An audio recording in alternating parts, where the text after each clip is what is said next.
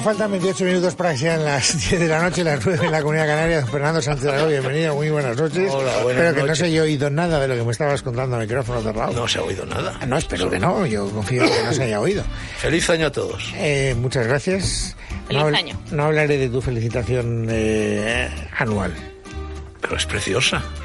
Ha sido enviada a Troche y Moche, no te creas que eres el único que la ha ya me recibido. imagino, ya Sí. me quiero pensar que Es una versión modernizada de la Venus del Espejo de Velázquez, uno de los grandes cuadros. Pues muy bien. Que además, fue- sabes que fue severamente mutilado, a los, porque fue de- dando tumbos y terminó en la National Gallery de Londres y eh, en 1904, me parece, en 1911, una, sufre- una sufragista enloquecida lo apuñaló, le dio 14 tajos en el cuello. En el cuello de los 14. En el cuello Sí, del, retrato, claro. Bueno, ya me imagino, naturalmente. Eh, ¿Se supo quién era la modelo, por cierto, o no? Mm, No, no, no, no. Era misterioso. No es que en aquella época la Inquisición estaba encima. Estaba prohibido aquello.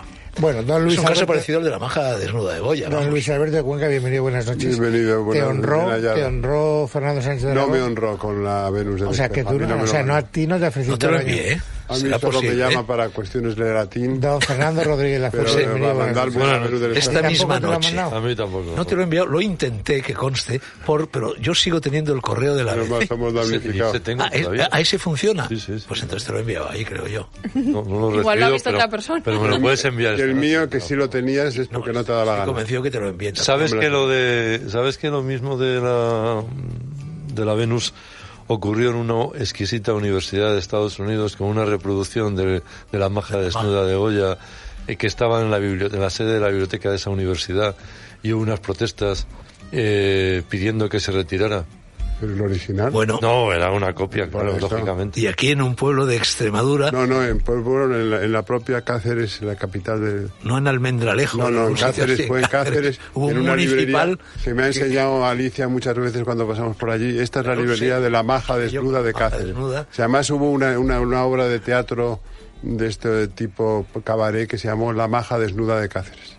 Pero y esa leyenda que siempre se cuenta, porque se decía que era la duquesa de Alba, ¿no? Que Siempre amante- se ha dicho que era ella. de Goya. Yo creo que no es una leyenda, sino que es una No, no, realidad, la leyenda es que... no, eh, que- que ¿por está cambiada la cabeza. No, no, que por qué Esa es pintó otra. la maja vestida. Porque Ah. primero pintó la maja desnuda. Y eso llegó a oídos pues del duque de Alba o de alguien así. Y entonces le llamó a Goya para ir a ver el cuadro que había pintado a su mujer. Entonces ese mismo día Goya pintó la maja vestida para que viera el cuadro, pero vestida. Pero yo no en un sé si- día, en un día, esto sí que es una leyenda. Pero Yo no sé si Cayetana era, estaba soltera o casada, eh, hay era muy habitual, era muy habitual hacer, eh, hacer, mm, se podía decir dos versiones.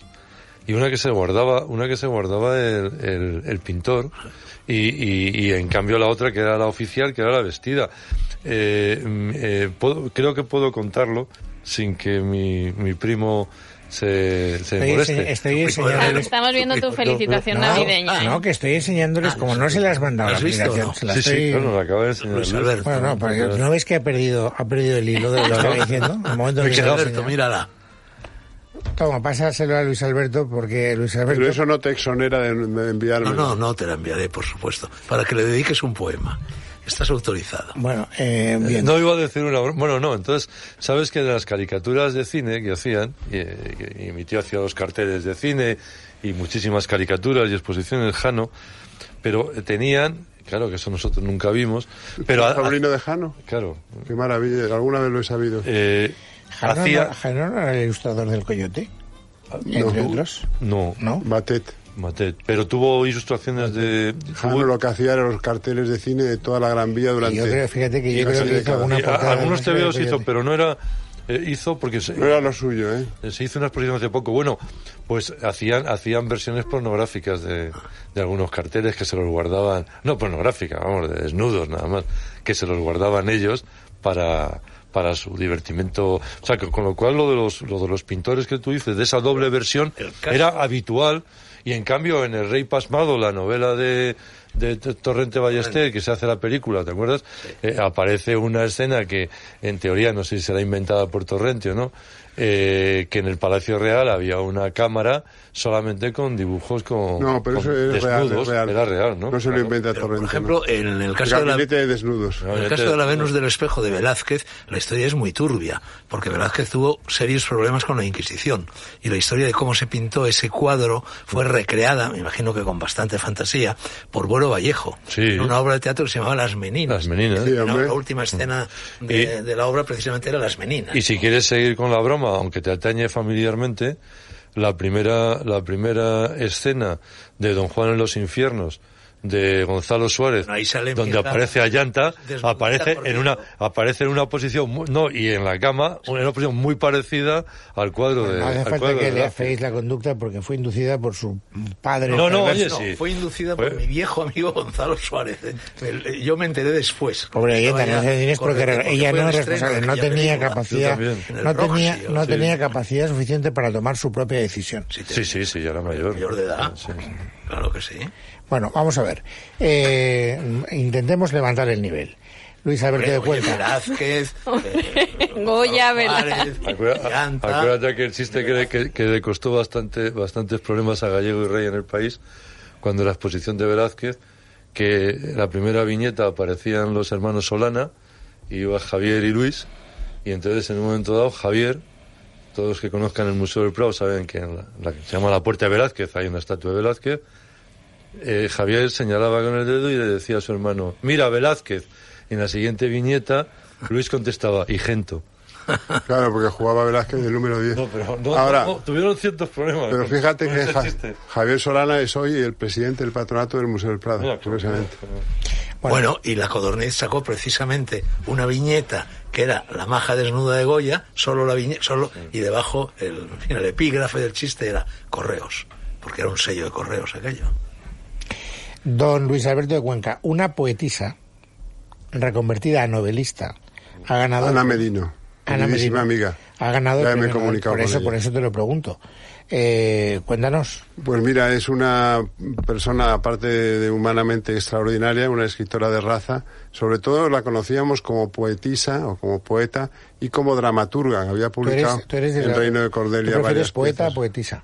Yo prefiero poeta porque si no además eh, Poeta como periodista.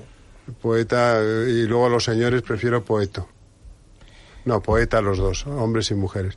Es una poeta muy buena, muy interesante, que ha ganado premios y que ha brillado mucho, sobre todo ha publicado en la misma editorial que publico yo, en, ha publicado en dos editoriales que yo soy habitual de las mismas, que es Visor, donde ha publicado su poesía, y su teatro lo ha publicado en Reino de Cordelia.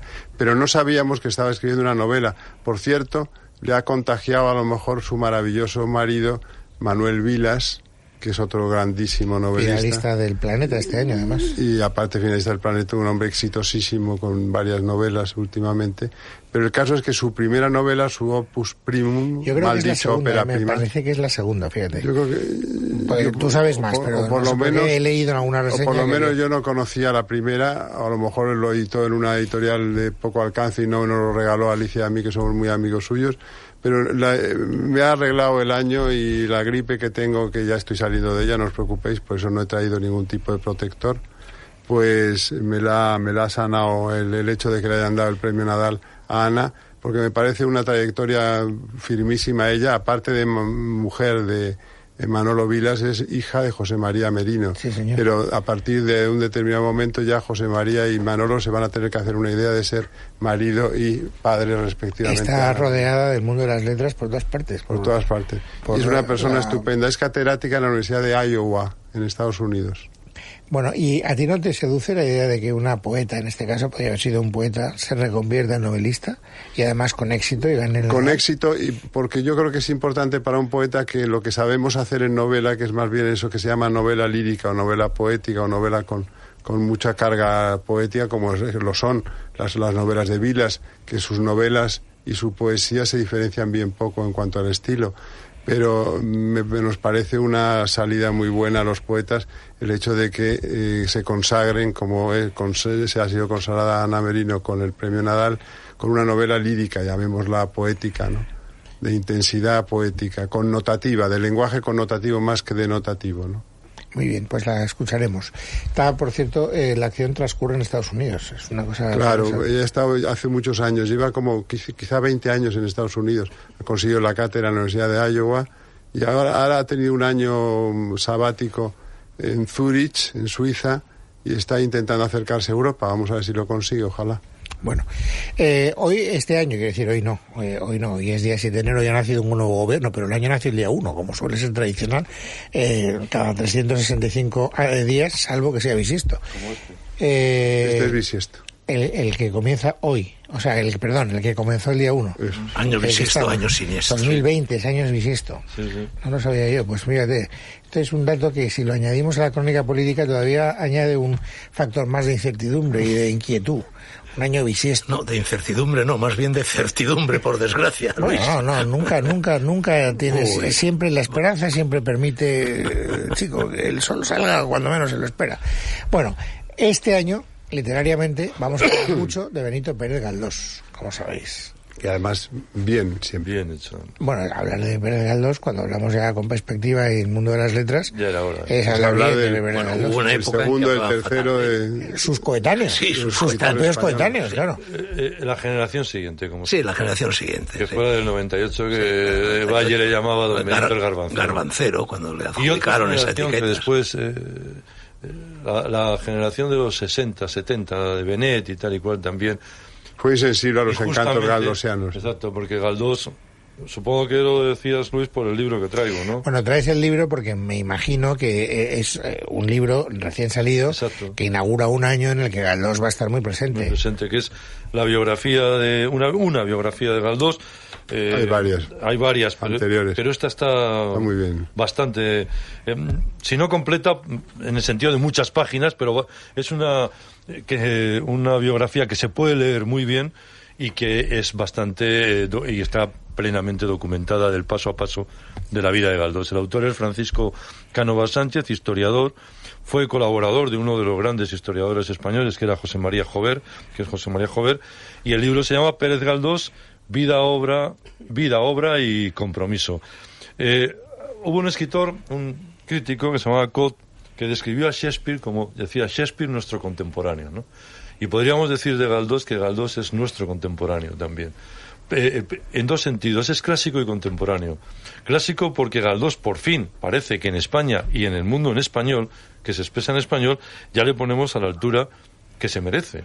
Desde luego, para muchos, eh, para mi antiguo profesor y colaborador de esta casa, como para quien nos habla, Andrés Amorós, eh, eh, inmediatamente después de Cervantes está Galdós, sin ninguna duda, en la historia de la Para Número literatura. dos en el para ranking, Eh, eso ya es. número dos. Para Trapiello también, junto a Juan Ramón Jiménez. ¿no? Bueno, pues, eh, Cervantes, Juan eh, Ramón, eh, eh, es Galdós, la obra de- lo la- pondría pujando con ellos. La obra de Galdós es, es descomunal y al mismo tiempo está pues al nivel de, de Balzac, de Flaubert, de Dickens, de Tolstoy, ¿no? Con la gran ventaja de que es menos coñazo que Balzac. Pues, pues, entre otras, entre otras, y que además se las escribía él, que eso también tiene su mérito, ¿no? Digo Galdós, las escribía, ¿no? Pero no solamente, no solamente eso, ¿no? Sino que eh, yo creo que él, y en esta, en esta, en esta biografía se resalta, eh, por un lado, los ejes, lo que podríamos denominar los ejes vertebrales de su obra, ¿no?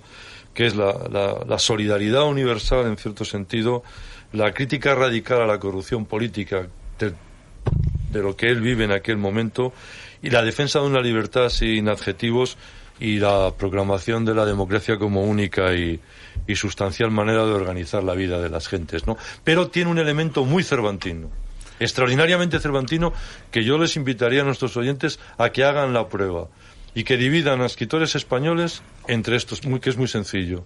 Los escritores españoles que tienen compasión hacia sus personajes y los que no tienen compasión hacia sus Bueno, personajes. eso es una idea de Dostoyevskiana. No, pero- Era Dostoyevsky en Crimen y Castigo quien decía que un novelista tiene que tener compasión con sus Bueno, personajes. Cervantes es... Que además eh, compasión es compartir pasión con exacto. ellos. Cervantes Un es, es, es- es uno de los, de los ejemplos más radicales en esto y Galdós también. Y, y don Benito, por cierto, fue diputado en Cortes. Bueno, no, pero, don Benito pero fue esa, esa, es la, esa, es la, parte más periodista, de su exacto, ¿no? Porque Fernando hablaba de la Y sabía inglés, cosa muy importante en este país que si vais al Congreso inglés. de los Diputados, entráis en el despacho del presidente del Congreso de los Diputados, en este caso presidenta del Congreso, Michelle Batet, pero ahí, se cambian los presidentes, pero ahí siguen los cuadros. Campanillazo, pues, aunque esté aceptado por la Real Academia, no se puede decir presidenta. ¿Quién de la misma manera que no podemos decir enta, es ente. No, la presidenta. Bueno, pues no, perdona, pero ya está aceptado y por eso puedo decirlo. ¿A ti no te gustará? Lo de presidente, bueno, pero el campanillazo sería si la academia claro, no lo tuviera. la academia. A mí la academia Hay un cuadro en el es despacho del que no presidente barra autoridad. presidenta, Fernando Sánchez Dragó, escúchame, donde se ve a don Benito en, le- en los escaños Sí. del eh, Congreso de los Diputados, donde fue uno de los diputados más silentes, más ignotos y más inadvertidos de toda su legislatura. Por eso no se compadece bien esa especie de eh, panegírico que acaba de decir Fernando Rodríguez Lafuente diciendo que fue muy crítico con la corrupción y con la No, no, política Eh, pero no, en su no, pero no en su actitud. obra- y en su obra periodística, efectivamente. Pero ¿sabes por qué también? Porque desde el punto, desde el punto de vista personal, es un hombre bastante tímido. Esto- eh, eh, ese tipo de gente que todo lo vierte a veces y que habréis conocido, y yo he conocido a algunos autores así, que lo vierte todo en una escritura y prácticamente nada en la vida, en la vida cotidiana, en su conversación, personas retraídas, Y te discretas. parece ¿no? raro que luego haya sido capaz de Y que escribirlo. después es- le, le escribes y parece que ese es un tipo enervante, un tipo casi colérico en su literatura, ¿no? Y yo creo que... Precisamente por eso, a lo mejor. Claro. Porque hablaba poco, escribía mucho. Claro, claro, claro. Hemingway, No, en él- su decálogo del escritor, dice, calla, la palabra mata al instinto creador. y esta es la biografía del, del escritor, del periodista. Él cubre, él cubre estupendamente el asesinato de Prin. Eh, y, y- Con y- poco éxito porque no es capaz de saber lo que pasó. Hombre, ni, ni, ni- ni- fíjate, con tan poco éxito que ni siquiera nosotros ahora sabemos lo que, bueno, si lo que, estuviera, lo si que pasó. aquí Eduardo Trasluce te diría que se sabe perfectamente. Sí, bueno, hay dos o tres teorías al respecto que las podemos discutir algún día. Un político y además un, un dramaturgo.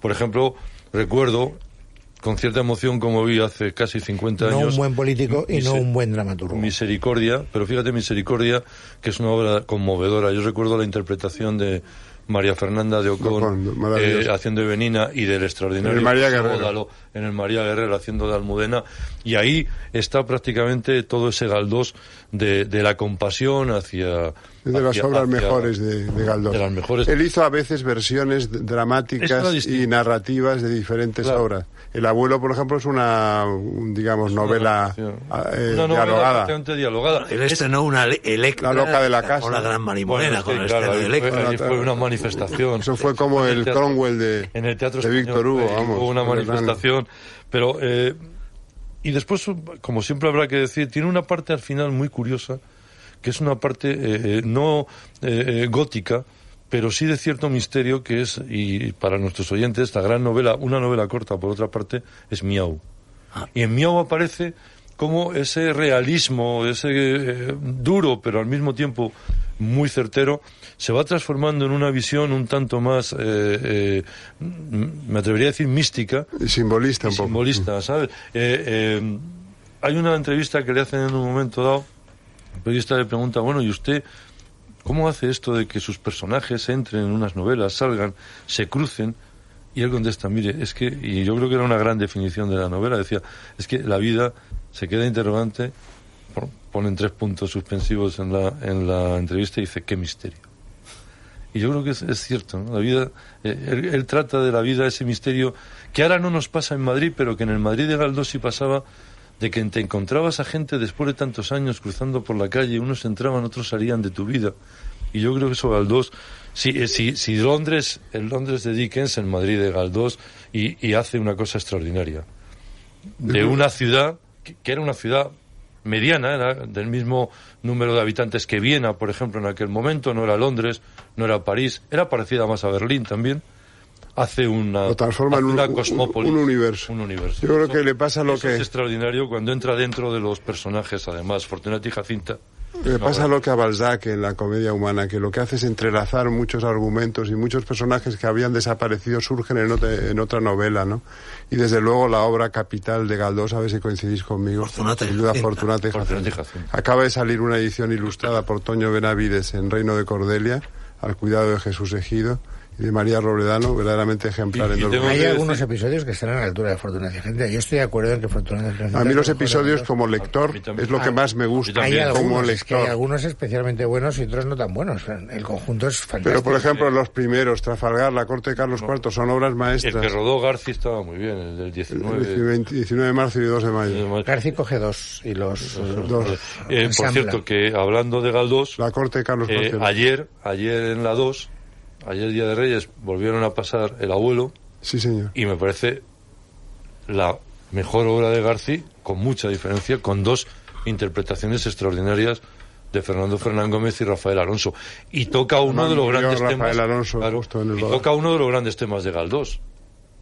¿Se recordáis toda la historia? Que es el abuelo, el conde de Albridge, que quiere saber cuál, al final cuál de las dos nietas era legítima y cuál era ilegítima. La sanguínea, ¿no? Al La final. sanguínea. Es interesante. Lo que pasa es que en esa adaptación de García hay mucho García. Sí, mucho. Hay, hay mucho, mucho García. Hay cosas que no sabes si son de Galdós o son de García. Y al final es muy Pero difícil. se galdosianiza Garci Sí, sí, no, por y supuesto. se garciiza Galdós. Y esta Tristana de... Bueno, Buñuel hizo tres. La las hizo dos. Buñuel, claro. Tristana, Nazarín. Nazarín y Viridiana. Y Viridiana. O sea, que no está, no ha estado mal el cine de, el cine de, y pues hay una serie que vista hoy a lo mejor pues queda un poco antigua, pero que en su época fue un, fue un éxito tremendo con estupendos actores que era Fortunati y Jacinta Jacinta. con una maravillosa Maribel. Martín, no. Maribel Martín y, y Ah, Ana. Belén, no, Ana Belén, Ana Belén era Fortunata, Jacinta era Maribel Martín. Las dos estaban y aparecían por allí todos tipos, todos los grandes actores españoles. Fernando Fernán Gómez, Paco Raval, y estaba dirigida por Mario Camus. La hizo Televisión Española Era muy, era muy digna. y estaba muy digna para la época. desde luego. Bueno, pues esta es la propuesta interesantísima de Fernando Rodríguez La Fuente. ¿Tú qué traes hoy, Luis Alberto Pues yo traía un libro de viajes eh, que nos cuenta una serie de viajes al Oriente, pero al Oriente, diríamos, más exótico, más sugestivo. Eh, y lo dice ya el título del libro, Ciudades de las Mil y Una Noches por Miguel Cortés Arrese. Se cuenta pues todas las eh, aventuras eh, de los grandes viajeros que desde el medievo, desde el medievo árabe, por ejemplo, y en Batuta en el siglo XIV, hasta el siglo XX, han, han recorrido esos parajes inigualables que conducen al extremo oriente y que tienen que pasar obligatoriamente por lugares mágicos como Constantinopla, como Trebisonda, como Samarcanda, etcétera. Estoy yo. Pues es No, que no hay, no no hay has llegado todavía a no ese hay nombres propios. Primero Pero os tienes que morirte. Cuando te os mueras... leo ya un pasaje relacionado, para que os hagáis una idea de, de qué va la cosa, os leo un pasaje que, que aparece en la página 27. Trebisonda, en, en la actual Turquía, se convirtió en una de las capitales de la geografía de la infancia de John Dos Pasos.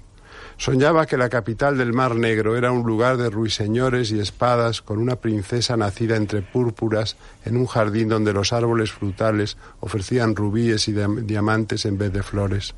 Estaba custodiada por leones dorados y caballeros autómatas, los que adornaban al Basileus Teófilo en la magnaura del Palacio Sagrado de Constantinopla y al califa Harun al-Rashid en el Bagdad de las mil y una noches y protegida, Trebisonda, por las estruendosas llamaradas del fuego griego.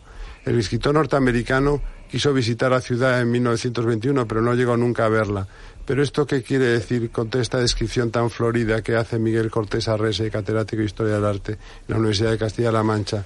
Pues quiere decir hasta qué punto puede ser sugestivo, eh, sugerente, todo ese mundo diríamos, de que jalona la ruta de la seda y que desde el medievo a nuestra, actividad, a nuestra actualidad ha llevado a tanta gente, qué sé yo, en españoles, estoy pensando en Alibey, por ejemplo, estoy pensando El en primero que llegó a la Meca español. Y, El primer- y de los occidentales. ¿eh? de los occidentales. Lo que llegó a la Meca Barton. fue Richard Barton. No, pero te digo No, que- Richard Barton está también en el libro de Miguel Cortés Arrese contando todas sus historias. Evidentemente se hizo pasar de una manera admirable por musulmán. Era Domingo Badía. Domingo Badía, efectivamente. O, por ejemplo, el famoso Ruy González de Clavijo, que en época de Enrique III el Doliente, El Gran Tamerlán. comienzos del viaje a los dominios de Gran de, Tamerlán, de López Estrada. de López Estrada, efectivamente, en la colección Clásicos De. Olvidados de... Pero hablabas de autores, lo había publicado en la autores modernos. Por ejemplo, ¿están los días birmanos de Orwell? ¿O está la trilogía malaya? Están, están Bates? citados. De- Es una especie de Vademecum Bates, que no es... Tres novelas sobre... No, están, fue policía en Malasia. están citados. Pero están citados de una manera como tangencial porque el libro toca tantísimos nombres propios y tantos Hearn. posibles. Gran descubridor de Japón. Hombre, Pero ¿qué pasa? ¿Quieres poner a prueba el libro? Naturalmente. ¿Quieres quedar una vez más por encima del autor? Diciendo seguro que no ha hecho el libro que No hay índice de nombres propios, Fernando, Que no ha ido gente a Oriente. Pero si hubiera Cuando la índice de de nombres propios, se convierte en una lucha política. Es muy interesante esa, esa, ese- ese- ese- Bueno, el viaje... Damasco, Bagdad, son el ciudades viaje de Marco Polo míticas. está puesto en tela de juicio. Sí, ¿eh? claro. Parece que no llegó muy lejos. Y Sabes parece que lo además inventó casi todo. la ruta de la seda había que pasar por como, el Guillermo, como Guillermo de Mandeville. que viene a significar el que entra no sale. Y era muy complicado. Pero claro, el gran descubrimiento que hacen en, en la ruta de la seda era que aparecen cantidad de manuscritos enterrados prácticamente en la arena y como no hay humedad Ya. se han, co- se han conservado de una manera extraordinaria. Y entonces alemanes, ingleses, Italianos. italianos y japoneses y chinos no, me refiero ya a, a finales del Ah, 19 final. Ah, que y ya. principios empiezan empiezan una especie de carrera loca para eh, eh, limpiar dicho así la, la- la ruta de la seda es muy interesante uno de los que más se lleva es un sueco que los lleva a Alemania y que lamentablemente en los bombardeos de Berlín se pierden muchas de las piezas que han sacado la ruta de la seda la, la ruta de la seda es un capítulo extraordinario ¿eh? Oye, y ese libro ruta de increíble. Osendowski, ¿os acordáis? Sí. Héroes, dioses, dioses. hombre- fieras, hombres, dioses. Yo lo leí en la colección Crisol de Aguilar. No, yo lo leí en aquella colección Novelas y Cuentos. Novelas y Cuentos, la grande, Una sí. revista. la tengo Javier Johnson. Que por cierto ahora ha salido el índice de esa Oye, colección ahí. completo Este sí que no faltará. en el Consejo Kipling. Superior. Kipling- no, están prácticamente todos, lo que pasa es que todo está apuntado y por ejemplo Barton se, se emplea a fondo Miguel Cortés con su itinerario, con su periplo y realmente lo que hace es una selección y, y- y orientar a la gente, y nunca mejor dicho lo de orientar a todos aquellos que hicieron del Oriente su ruta y su meta. ¿no? Eh, un minuto de que a Como ti, tú, Fernando. Menos, menos mal que el libro que traigo, como tú mismo ves, es muy pequeñito. muy pequeñito. A ver si en un minuto lo encajo, que precisamente trata también de Oriente, pero no desde el punto de vista de viajes a Oriente, sino desde el punto de vista, es un, es un pequeño ensayo eh, sobre la forma de ver el mundo, la forma de ver la historia, la forma de ver el tiempo, gran problema de la filosofía en el hinduismo. Y es un librito de Álvaro Enterría. Álvaro Enterría es un hijo de, del Enterría, De Eduardo. del jurista, Pro- profesor Eduardo mío, Enterría, Eduardo García Enterría. Y también. gran borgiano. Y era un Entonces, bruxero. hace muchos años ya, vamos, de 30 por ahí, Álvaro Enterría se fue a vivir a Benares y allí sigue. Y allí fundó una editorial que se llama Indica Books, que ya ha desaparecido, pero que durante muchos años... Muy conocida, Indica Books. Indica Books, sí, ahora ya ha desaparecido hace unos añitos. Que tenía también una librería eh, junto, en fin, junto al Ganges en Benares, junto a las famosas GAT, las escalinatas.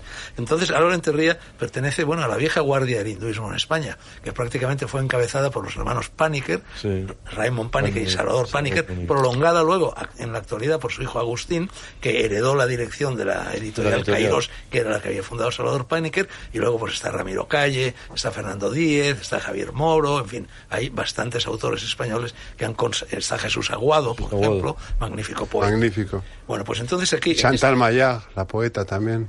En este Ah, brevísimo volumen publicado por Olañeta en Mallorca, en Qué la, bien editado. en la colección Sofia Perennis, los pequeños libros de la sabiduría, Álvaro Enterría nos da El tiempo y la historia, una visión india.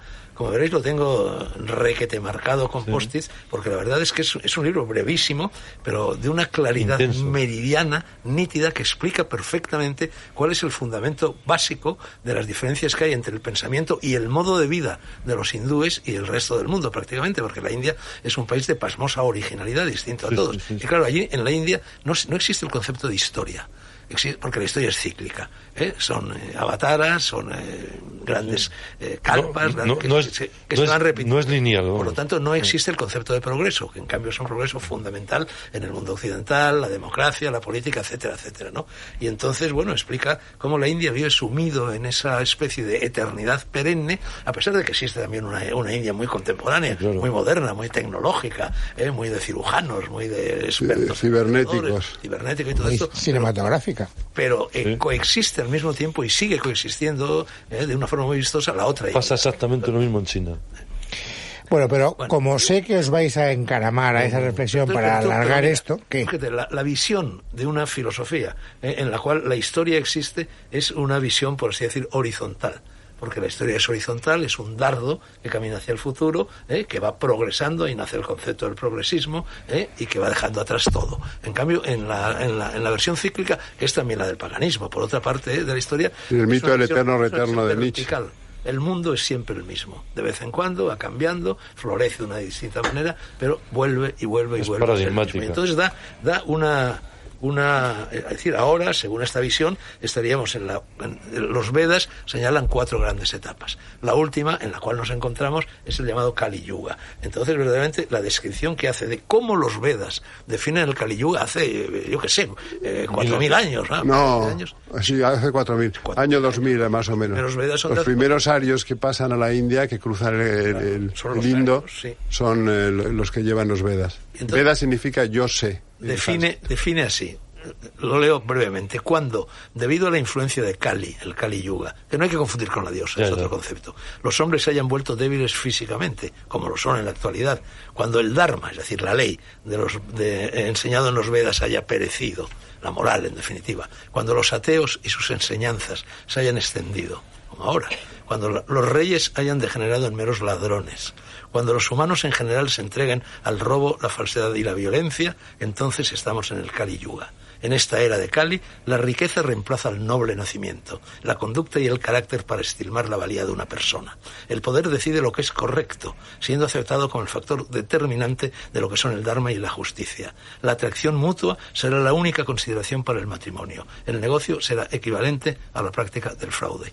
Bueno, la del actual y de lo que hoy ha sucedido. las actual y de casi todos los mundos que nos han antecedido. Estaba pensando lo mismo. Están los Vedas, ¿no? Oye, he, nada, ¿En he cuál de leído la última ¿En novela de Vargas Llosa. ¿La has leído? Yuga. No, no, pero digo el texto. Y tengo opiniones muy contradictorias. Señores, hoy hay un gobierno nuevo y tenemos que hablar de eso en la tertulia política. Tenéis que largaros ya, sin perder un minuto, los tres. Vámonos, venga.